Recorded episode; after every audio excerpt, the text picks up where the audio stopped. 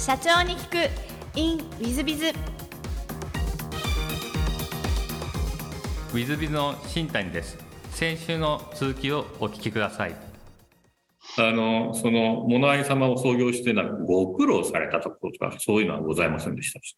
そうですね。あの、まあ、どの会社も同じだと思うんですけれども、そその中小企業ってこう、浮き沈みがどうしてもあるので、まあそこをカバーするための資金繰りだったりとか、あとは人の採用部分ですね。創業してばかりの会社ってなかなか優秀な人を来てくれないので、あの、新卒採用で人材育っていくという文化をな頑張って作ったりとか、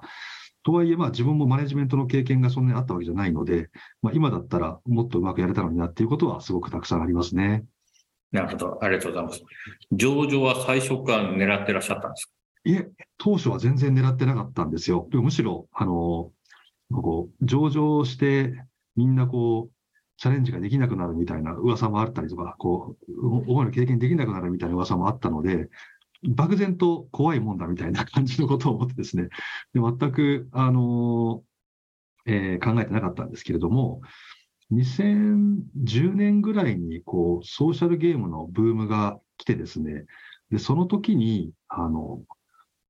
ボバゲーグリーとか、あの、ガラケーのソーシャルがすごく流行った時代があって、そこで、あの、うちの会社はもともと創業時からオンラインゲームだって言ってたので、その結構独特のポジションにいて、コンシューマーのゲームを作れるし、オンラインゲームを作れるっていうポジションで、かつそのスマートフォン、ソーシャルゲームにも早くから参入していたんですね。っていうところで、あの、日本中の VC さんから出資させてほしいみたいなお話が来て、まあ、当時まだ、あの、 gumi さんとかエイミングさんとか、そういった会社さんがどんどんこう成長していく中で、資金調達しながら大きくなっていくど真ん中に、一番最初のスタートラインに一緒にいた感じだったんですよ。で、周りでそこで、そういう、まあ最初ミクシーアプリから始まって、その次モバゲーがオープン化して、 GREE もオープン化してっていう順番になる中で、すごく横のつながりが社長さんたちいっぱいあったんですね。何度もそのパセミナーやったり、パーティーやったりがすごく多い業界だったので、まあ、そこの中でいろんな社長さんを見てきて、その周りの人は当然調達をしていくわけなんですよ。で、僕はちょっと怖かったので、あの、全部お断りしてたんですけれども、知識なかったので、まあ、その中で、いろんな、あの、大成功する会社もあれば、どんどん死んでいく会社もあって、で、自分たちも借入金の元にしてですね、ジャタイトル出してですね、まあ、大ヒットもしなかったんですけど、死にはしないみたいな感じで、まあ、そこそこの、あのタイトル出してたんですけれども、結局、そこで2年、1、2年して、そのベンチャーが戦えた市場から大手メーカーが入ってきてですね、で、こう、大手メーカーさんたちって、あの、とんでもない量で出してくるんですね。当然資金力があるので、もう50本同時開発したりとかするわけですよ。僕ら頑張って1本、2本作ってる中、で、かつ、その、強力な IP もお持ちだったりとかしてですね。で、自社でパブリッシャーをやってみてすごく思ったのが、あの、お金、広告宣伝費を投下しないと商品が売れないので、投下するんですけど、投下する価格よりも売り上げ下回った瞬間に、その資金繰り逆回転するんですよね。まあ、それってこう、その受託のような下請けのビジネスやってると絶対起こり得ないことで、そういう勝負をかけていって、ハイリターン、ハイリスクみたいなそういう勝負をかけていかなきゃいけない中で、そうやってこう当たり当たるも外れもあるので、何度も打席に立てることが必要でして、そういった時に、もともと大資本があるあのメーカーの方が圧倒的に有利だなっていうところを感じてですね、まあこれはちょっと自己資本でやっちゃいけないビジネスだなってすごく思いまして、それでこう一旦スッと撤退してですね、あので、そこからはちょっと、あの、ももともとのオンラインゲームを作る技術を戻ろうと思って、えー、通信ミドルウェアだったりとか、そういったものを作り始めたというところはありますね。はい。なるほど。そうすると、じゃあ VC から資金調達して上場を目指して、逆にチャレンジしに行くと、そんな感じでいらっしゃいますか？あ、はい。そこで、その、その後にですね、一度その、もともと創業した会社を共同経営者と、あの、一回その、ぶ分離するというか、そういったことをやったんですけれども、その過程で初めて会社法を勉強してですね、それで、あ、株式ってこうなってるんだみたいなことをちゃんと勉強してですね、それでこう、あ、何十パーぐらいであれば外部から入ってもらっても問題ないんだなっていうことを初めて理解できまして、次やるときにはちゃんと、あの、資金調達をして、あの、ちゃんとした資本市場を利用した経営をちゃんとしていこうというふうに思ったのと、あとやっぱ自社で、外部からじゃないお金を使ってやると、結局それ失敗すると従業員の待遇とかに跳ね返ってきてしまうんですね。払えたはずのボーナス払えなくなってしまったりとか、それもちょっとケースとしては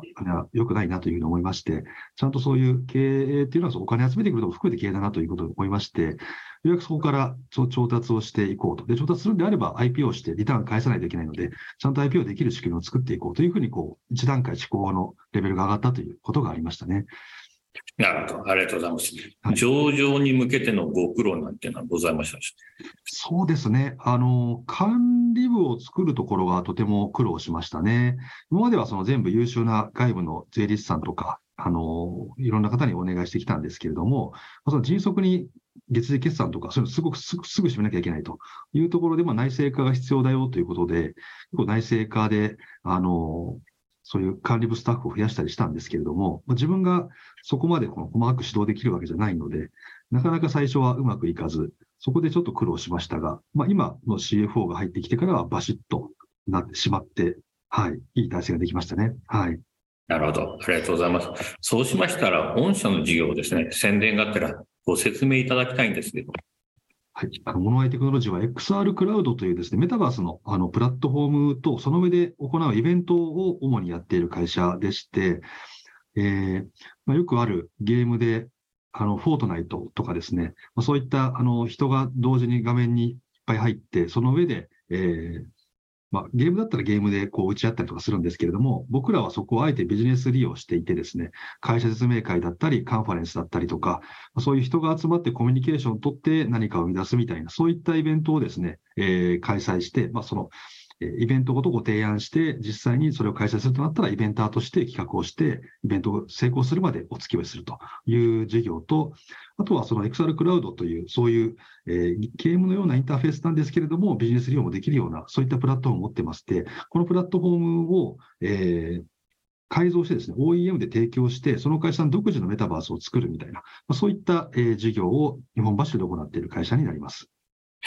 なるほど。ありがとうございます。リーさんがそのあのメタバースの最新、最先端をしてらっしゃる企業ですので、ぜひご注目していただけたらいいんじゃないかなと思います。えっ、ー、と、そうしましたら、あの、全く違うご質問もさせていただければと存じます。事前にあの、好きなもの、好きなことをお聞きしまして、あの、これもね、さすがなんですよ。過去にゲームをやっていた、ゲームが医者しだった、今も有名タイトルやってらっしゃるそうで、仕事に活かせること、新しいテクノロジーのキャッチアップ、ハードウェアを一通り触ってみる。子供と遊ぶ、えー、全員男の子ということで、子供の成長を見てて面白い、などなどお答えいただきましてですね、結構面白い答えなんですが、ちょっとゲームの話ばっかりいっぱい出てたんで、ちょっと別の話をご質問したいんですが、仕事に活かせることが好きなことということで、仕事に活かせることってどんなことが例えば好きだったみたいなのが、何か具体的なものございますでしょうか？仕事に活かせること、あそうですね、今、あの会社経営をしている関係上、常にこうそっちにアンテナが張っている状態なので、ま、一応土日はオフにしてはいるんですけれども、なんでしょう。あの、あんまりこう趣味に走らずにね、いかにその会社の業績良くなるかとか、会社がもっと良くなるかっていう方向に時間を使いたいなっていう思いがあって、まあ、それもそんな嫌いじゃないというか、あの、会社の成長自体が楽しいので、そちらの方にあの時間を使ってまして、まあ、本だったり、あの、見るメディアだったり、その時間を使うところの時間の割り振りっていうところはそういうふうに気を使っているというところですかね。なるほど。ありがとうございます。で、えっと、もう一つ、えー、座右の銘もお聞きしまして、人間万事作用が馬をお選びになっていらっしゃるんですが、この座右の銘を選ばれた理由をしていただきたいならなと思っております。そうですね。あの、これは多分最後の質問にかぶってしまうと思うんですけれども、えっと、結構会社経営をしていると、いろいろ浮き沈みがあると思うんですよね。で、この、まあ、人間、まあ、人間万事作用が馬っていうことわざの意味っていうところも多分意外と皆さんご存知ないので、あの、ご説明させていただくと、昔、あの、どっかの国、おじいちゃんだかな？あの、おじいちゃんがいてですね、そのおじいちゃんがですね、あの、馬を飼っていたと。で、馬を飼っていて、周りの人から、なんかいい馬買いました、いい馬ですねって褒められてたんですけれども、いや、これはなんか悪いことの予兆かもしれないみたいなこと言って、みんな調子乗らなかったんですね。じゃあ、えー、っと、その馬が逃げ出してしまって、周りの人がですね、おじさん、あの、すごくいい馬が逃げちゃってかわいそうですねって言ったら、いやいや、これはいいこと起きるかもしれないっていうふうにして考えて、じゃあ、じゃあその馬がですね、あの、すごくいい、あの、メスの馬も連れて帰ってきてですね、おおじさん、本当よかったですねっていう周りの人に言われたら、いやいや、これは悪いこと、前兆かもしれないって言って、じゃあ今度は、あの、えー、っと、その馬でですね、息子が落馬してしまったんですね。で、足を折ってしまったんですね。働けなくなってしまったと。で、周りの人が、いや、大変でしたねって言ったら、いやいや、これはいいこと起きるかもしれないと言って、じゃあ、その戦争が起きてですね、あの村の若い人は全員、あの、あの戦争取られちゃったんですけれども、その息子さんは足が折れていたから、戦争取られなかったということで、目の前で起きたその悪いことっていうのは、実は中長期的に見るとすごくいいことだったっていうことだし、逆にいいことも中長期で見ると悪いことかもしれないっていう、そういう中国のことわざなんですけれども、これがですね、あのそう会社経営していると、すごく、まあ、僕の人生自体でもすごく感じるところがあって、なのでその目の前のことにこう右往左往していると、安定してこの意思決定とかもしづらくなってしまったりするというところで、何か起きても必ずいい上がる波もあれば、上がってても絶対下がる波もあるので、まあ、いい時には浮かれず、悪い時には悲観せずに、常にこう平常心でいるっていうことが、その一番経営者にとって持続することが一番大事なので、それ一番やりやすくなるその考え方かなというふうに思ってですね、これが一番僕の中では刺さっている話というか、そう心がけてあのいるなというところです。ありがとうございます。ちょっとあの、訂正で、あの、人感ですね。人間と私、すぐ読んでました、はい、毎。毎回これ間違えて、本庄社長様の方が、知識レベルが、知的レベルが高くて、私が低い、ちょっと証明した瞬間で、リスナーの皆様方、ちょっと申し訳ございません。よく私間違えるということでお許しいただければと思います。で、最後の質問なんですが、えー、この番組経営者向け、全国全世界の社長様向けの番組でございまして、もしよろしければ、もしかして被るかもしれませんが、社長の成功の秘訣をお教えいただけたらなと存じます。あ、はい、ありがとうございます。僕は、でも、現時点でその成功しているとは思ってないんですけれども、あの、多分さ、先ほどの話と少し被るんですけれども、一番、まあ、諦めなかったことというか、ひたすら続けたことかなと思いまして、僕あの、もう相当長い間会社をやってまして、創業してからもう16、7年、7、8年ぐらいで上場したと。いうところでして、その思いもずっと19の頃にそういったあの世界初のオンラインゲームをやって、今のメタバースの世界観に触れてですね、そう感動して、これをずっとやりたいっていうふうにもう20年近く思い続けてきたと。20年以上ですね、その頃から数えると。その気持ちがずっとぶれなかったというところで、途中いろんなことがあのあったりしてもですね、そこだけやり続けてきたっていうところで、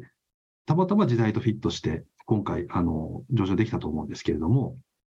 そういった意味で、さっきの浮き沈みがあると思いますし、その人のテーマっていうのが時代とマッチするタイミングがいずれ来ると思うので、あの諦めずにひたすら好きなことを出続けられると思うので、続けていくことが大事なんじゃないかなと思ってます。なるほど。ありがとうございます。えー、おそらくリスナーの皆さんもそうだなと思ってらっしゃると思います。本日は、あお忙しい中、リスナーの皆様もお聞きいただきまして誠にありがとうございました。ぜひ皆さんも参考にしていただければと思います。えー、本庄社長様、本日はどうもありがとうございました。ありがとうございました。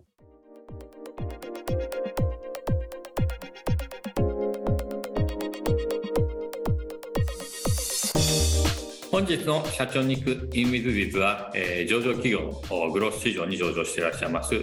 えー、本庄社長様、モナイテクノロジー株式会社様のインタビューでございました。いや、大変素晴らしいですね。若い頃から、えーと、大学中退しても、そのいわゆる自分の目指していることをずっと貫いて、さまざまな転職なり、えー、フリーランスになったりしながら、結局、夢を叶えていっていらっしゃる。まさに成功の秘訣でおっしゃってた諦めないというのを、えー、着実にやってらっしゃる社長様でかつ社長になろうと思ってから本を読み漁ったりとかいうところがまあ、目標に向かってきちっとやるべきことをやっている情報収集もきちっとしてるし知識も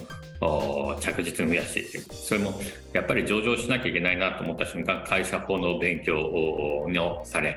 株式会社ってこうかっていうふうに学ばれそして、えー、大きな企業を作っていってらっしゃるということで、まあ、学んだことを、えー、きちっと次に全部生かしていってるそういう意味で素晴らしい社長でいらっしゃいますね。まあ、そういう意味では私なんかは知識ばっかしで、全然チャレンジできない部分がございますので、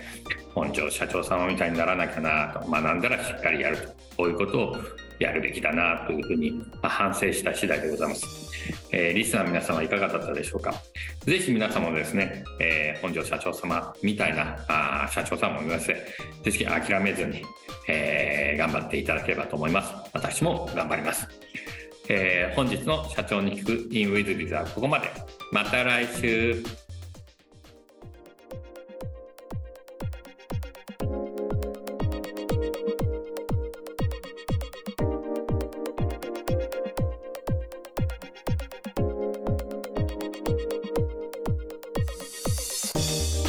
本日も社長に聞く in WithBiz をお聞きくださり誠にありがとうございました。えこの番組は2017年1月から毎週配信を続けております。